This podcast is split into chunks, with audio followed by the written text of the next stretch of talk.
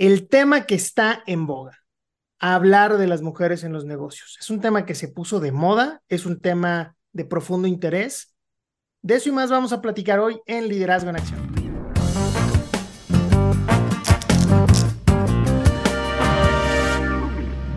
Y qué mejor manera de arrancar este nuevo episodio y esta nueva oportunidad para conectar si no presento a Ale Marroquín. ¿Cómo estás, Ale? Muy bien, Juan Luis, muy emocionada, siempre contenta de eh, estos episodios, pero hoy es un tema que necesito saber qué me tienes que contar, porque pues vas a hablar de nosotros las mujeres. Bueno, vamos a hablar. Vamos a hablar, vamos a hablar. Le decía a Ale que contaría esto frente a la cámara y en una conversación de un equipo de liderazgo hace ya algunos años, se hablaba de si debería de haber o no cuotas de género en el equipo de liderazgo y yo me negué en ese punto. Decía, me parece que el talento, por un lado, no debe de tener eh, porcentajes, no tiene género, puede ser de hombres, puede ser de mujeres. Más bien es cómo nos aseguramos que desde la raíz participa una cantidad tan relevante como de hombres, pues de mujeres, porque el problema, eh, digamos, la raíz de ese problema no era decidir por un hombre o por una mujer, era que no se acercaban las mujeres a participar en esos procesos de selección. Pero arranquemos por el principio, Ale, y esta pregunta te la quiero hacer particularmente a ti. ¿Por qué los hombres deberían de estar metidos en esta discusión o no? Porque son parte importante de que podamos ejercer o no ejercer las mujeres. Aquí no es unos contra otros o unos o otros. Aquí pienso que, en mi opinión, desde mi perspectiva, desde que yo hace 30 años trabajo, sí había un sesgo a que se, imagínate que a mí me decían, ¿para qué quieres ganar más dinero? ¿Por qué quieres que te aumente el sueldo si a ti te van a mantener? Esas eran las, las contestaciones que yo recibía.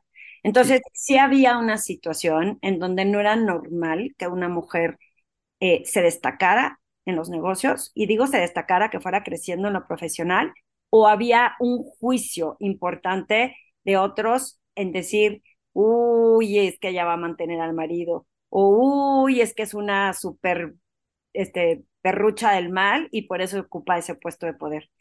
Y entonces no te daban escopetoria para que o, eras buena o eras mala, pero o eras mensa o, o, no era un momento en donde podías ocupar un puesto en los negocios. Tuve la oportunidad de crear una iniciativa con algunas entrevistas solo enfocadas a mujeres, que es donde tuve la oportunidad de conocer a Ale. Se llama Chingwoman, échenle por ahí un vistazo. Eh, y en uno de los episodios hablábamos de Catherine Switzer, esta mujer que fue sacada del maratón de Boston. La señora sigue viva, para que más o menos entiendan que esto pasó hace no tanto tiempo. Porque una de esas creencias limitantes es que las mujeres no podían participar en un maratón. Así nomás. Echen una revisada, sobre todo los más jóvenes, en sus países, cuando se permitió que las mujeres votaran. Cuando todavía sigue siendo noticia de la primera directora general de una empresa. Creo que en la medida que ese tipo de cosas apenas estén sacando la cabecita en ciertos temas, la cosa se pone muy complicada. Y el premio Nobel de Economía, si no mal recuerdo, se lo dan a una mujer por un estudio que hace relacionado a la brecha salarial. No sé si reír o llorar, porque quiere decir entonces que nos hace falta un montón por avanzar, ¿no? Pienso que ya hay mucho soporte, pero por cierto, ahorita que hablabas del voto a la mujer, se acaba de celebrar los 70 años del voto a la mujer en México. Entonces, creo que vale la pena tener estos benchmarks y estas fechas memorables para esta contribución de lo que estamos haciendo para las mujeres y por las mujeres y sobre todo por los que tenemos hijas que, que, que queremos que puedan ser eh, autónomas e independientes y más allá de un discurso feminista eh, sí he visto, acaba de ser también un Ironman en Hawái, en donde fue el primer Ironman solo para mujeres. Entonces, ¿por qué? Porque en ocasiones, pues, el, que tiene desde la fortaleza, porque físicamente sí hay diferencias, eh, se acaba de hacer uno que es no hombres y mujeres al mismo tiempo, sino solo para mujeres y destacando a la mujer. Ahora, a, la pregunta de, de, cómo se apoya, de los premios que se ganan, también nosotros nos autolimitamos. Yo tengo esta teoría y tú a ver qué opinas.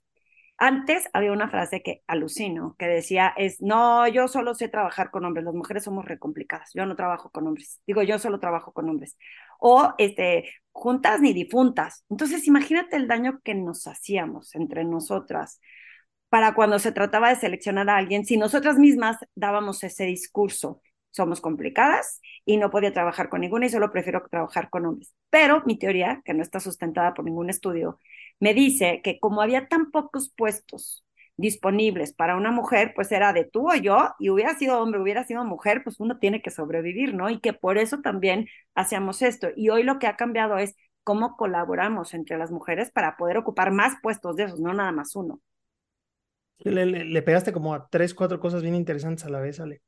Em, escuchaba a um, alguien de la Federación Internacional de Fútbol porque se hablaba que los premios de las campeonas del mundo con los campeones del mundo no eran proporcionales. Y este cuate hizo un análisis muy sencillo sobre los millones de dólares que generaba la Copa Mundial de varones y la de, de mujeres y los premios que les daban. Y proporcional, es decir, porcentualmente, ganaban mucho más las mujeres que los hombres. O sea, la tajada del pastel dentro de lo que se generaba era mayor. Eh, no son equiparables porque también hay que ser ciertos. Esto no tiene que ver con el género, es un modelo de negocio que genera uno o genera cien. Y si te doy una tajada de qué proporción, ¿cómo lo impulsas? Entonces es bien interesante porque mi reflexión principal sobre eso no es la numeralia que acabo de describir, sino lo reactivos, hablando del tema del episodio anterior, los reactivos que llegamos a hacer ante un estímulo de estos, ¿no? Em, hablabas del feminismo también y de repente se toma una polarización brutal en vez de analizar las causas raíz. Yo coincido que no somos unos contra otros, que hay algunas creencias limitantes, estos techos de cristal de los que también se hablan.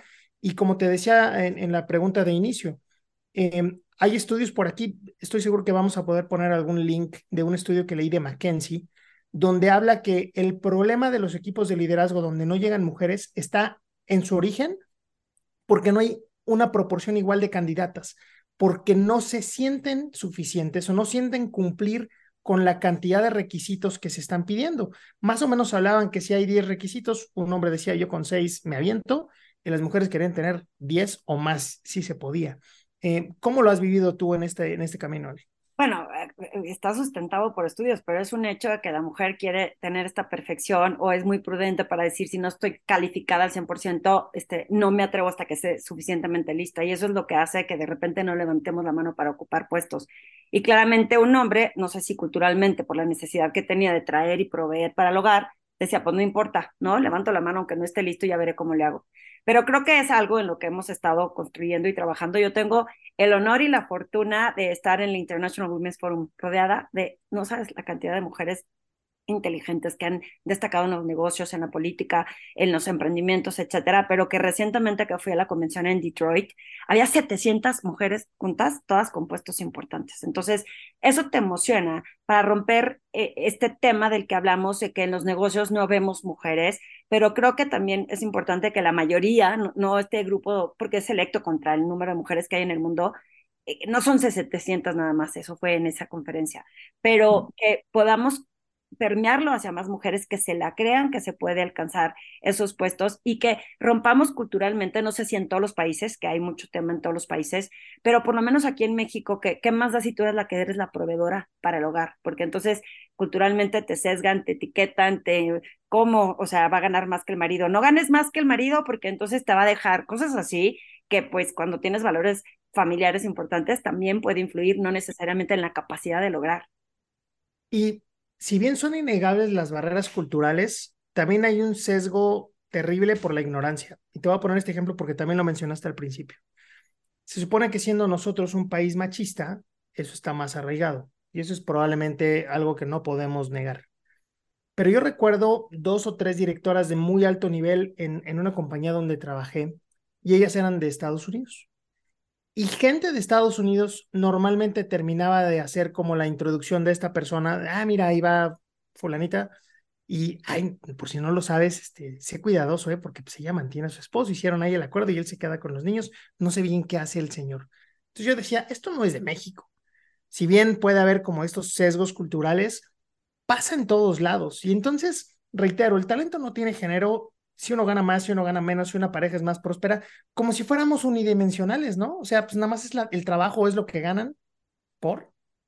Claro, y sí, dijiste algo bien interesante porque es en todo el mundo. Yo sé de muchos países que hay en, en uno menos trabajo o camino por andar, en otros más culturalmente, pero definitivamente si podemos hacer ver y sentir que eso no importa y que tenemos la misma capacidad.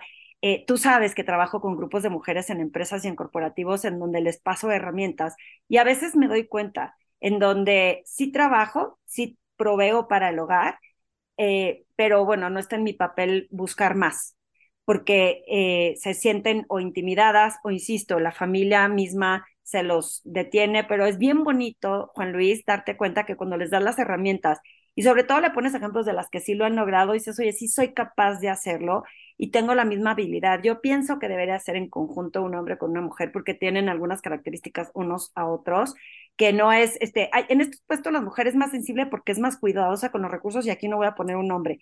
Y ya empiezan esos sesgos. Y nada más para cederte la palabra, porque acabas de tocar temas que me apasionan, el tema de las cuotas si bien se vuelve como un, vas a poner a cualquier persona que no tenga el talento, nada más por ser mujer, en un lugar como para cumplir la cuota, pero cómo rompemos esa barrera de que empiece, porque yo tengo información de, en el diplomado de consejeros que tomé, habíamos dos mujeres de los 25 que éramos. Entonces te dicen, ¿cómo empezamos a crear esa tendencia si no empieza a ser con una cuota? Porque si no, nunca va a comenzar. Ay, Dios mío. Es qué, buen punto. Estoy, quiero, quiero pensarlo un poco porque me quiero regresar a la causa raíz. He tenido la oportunidad de ser mentor en varias compañías y yo creo que el 80%, 80 de las personas que he tenido el privilegio de ser su mentor han sido mujeres. Si yo te hablara de capacidades técnicas, de experiencia laboral, de preparación para el puesto, de conocimiento del mercado, esas que me consultaron en particular estaban listas para el siguiente rol pero el, la mayoría de las conversaciones que teníamos era como para darles la seguridad de que aplicaran. Ese sencillo paso, por eso creo que más allá de las cuotas, es si la causa raíz es no te quieres inscribir al proceso cuando yo veo que tienes tantas posibilidades, aplica el clásico lema de nadie se va a ganar la lotería si no compra boleto. Y creo que hace falta que no solo los hombres, sino que todos seamos aliados de, de las mujeres y del talento de las mujeres para que vayan y busquen esas posiciones porque están capacitadas. Entonces, quisiera decirles lo que les comenté en algún otro episodio. El miedo estorba, la pena estorba. Quítense eso, atrévanse, tomen el riesgo y estoy seguro que los resultados les van a ir dando esa confianza y no van a necesitar de ninguna cuota para poder llegar muy lejos. Definitivo, como digo yo, si no crees tú en ti, porque otros van a creer en ti. Entonces empieza desde atreverte, desde no pierdo nada, si me dicen que no, porque no te vas a romper en pedacitos porque te digan no, no estás lista. Y si no estás lista, pues ¿qué tengo que aprender para estar lista, no? Pienso que eh, rodearse de un mentor como Juan Luis es una gran idea porque eh, el poder ver eso que se necesita y de lo que estamos listas, el atrevernos, pues alguien que aparte del sexo masculino te pueda decir de verdad si lo puedes hacer, es bien importante. Y romper con estas creencias en que sí hay todavía, yo sé que sí hay, porque sí existen muchas culturas que siguen eh, poniendo de, sí queremos, o sea, como te dije detrás de cámaras, el, el niño del póster, o sea, pongo el que tengo la diversidad y apoyo que haya igualdad entre hombres y mujeres, y eso nada más lo pongo para afuera, pero dentro te hago la vida imposible para que no haya ese balance y ese equilibrio entre hombres y mujeres. Entonces, finalmente creo que sigue habiendo mucha labor, mucha labor de educación, de apoyo, dijiste, de aliados, de sororidad, de, de buscar que las mujeres en los negocios tengamos más lugar, pero sobre todo, Juan Luis, que qué te parece si hablamos de ese tema más adelante, de seguirnos capacitando, porque no nada más por ser mujeres no lo merecemos, sino de tener como esta educación constante que nos permita estar con armadura para poder enfrentarlo. Me, gusta mucho esa idea. Te voy a hacer una pregunta para cerrar, pero antes de eso quiero compartirle a, la gente que nos escucha, nos sigue, nos hace el favor de eh, tener ahí un like y unos minutitos para nosotros. Esta es una lucha continua, pero no hay que tomar posiciones polarizantes, ¿no? Es soy pro, soy contra, no me parece que funcione así. Y te voy a decir dos cosas, Ale. Jamás en casi 30 años de estar trabajando me ha tocado ver una injusticia salarial a razón de género. Jamás la he visto. O he tenido mucha suerte de ver eh, o de pertenecer a compañías muy profesionales, pero nunca me ha tocado ver eso. Eso en realidad no. Pues yo sí lo vi, no me viste levantar la mano, pero a mí se me Es que estaba viendo para la cámara, pero a ti sí te ha tocado verlo, a mí no me ha tocado verlo. No porque yo, fíjate, pero ese es un buen ejemplo. No porque yo no lo haya visto no existe, ni porque tú lo hayas visto es la regla. Entonces, creo que claro, pero sí me ha es la oportunidad de verlo, claro. Y, y, bueno, a la señora que le dieron el premio Nobel, seguramente ella lo documentó, deja tú que lo viera. Y la otra cosa, eh, he también tenido la fortuna de pertenecer en estos grupos de diversidad e inclusión en, los Woman Network de las compañías donde he elaborado. Y la primera pregunta que yo les pido que atiendan es, denle razones a los hombres de participar en esto, porque creemos que esos son grupos para, por y exclusivamente de las mujeres, y no porque no vivimos en una burbuja de género, todos estamos interactuando con todos. Pero quiero echarte la pregunta que te prometí, Ale. ¿Qué le dirías a la Ale de inicios profesionales para que tuviera un camino más leve en este tema de la inclusión de mujeres en los negocios?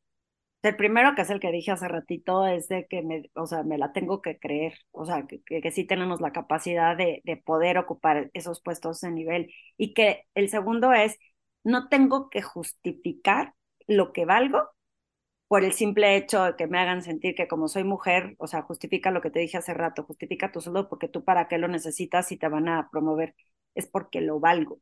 Entonces, cada cosa que hagamos o que yo hubiera hecho hubiera sido es porque creo en mí y porque merece el valor de lo que estoy contribuyendo. Estoy preparada, soy responsable, o sea, no nada más porque soy divina de, de Dios, o sea, sino porque me, me preparé. Entonces, creo que esas dos cosas son principalmente importantes para, para poder lograrlo.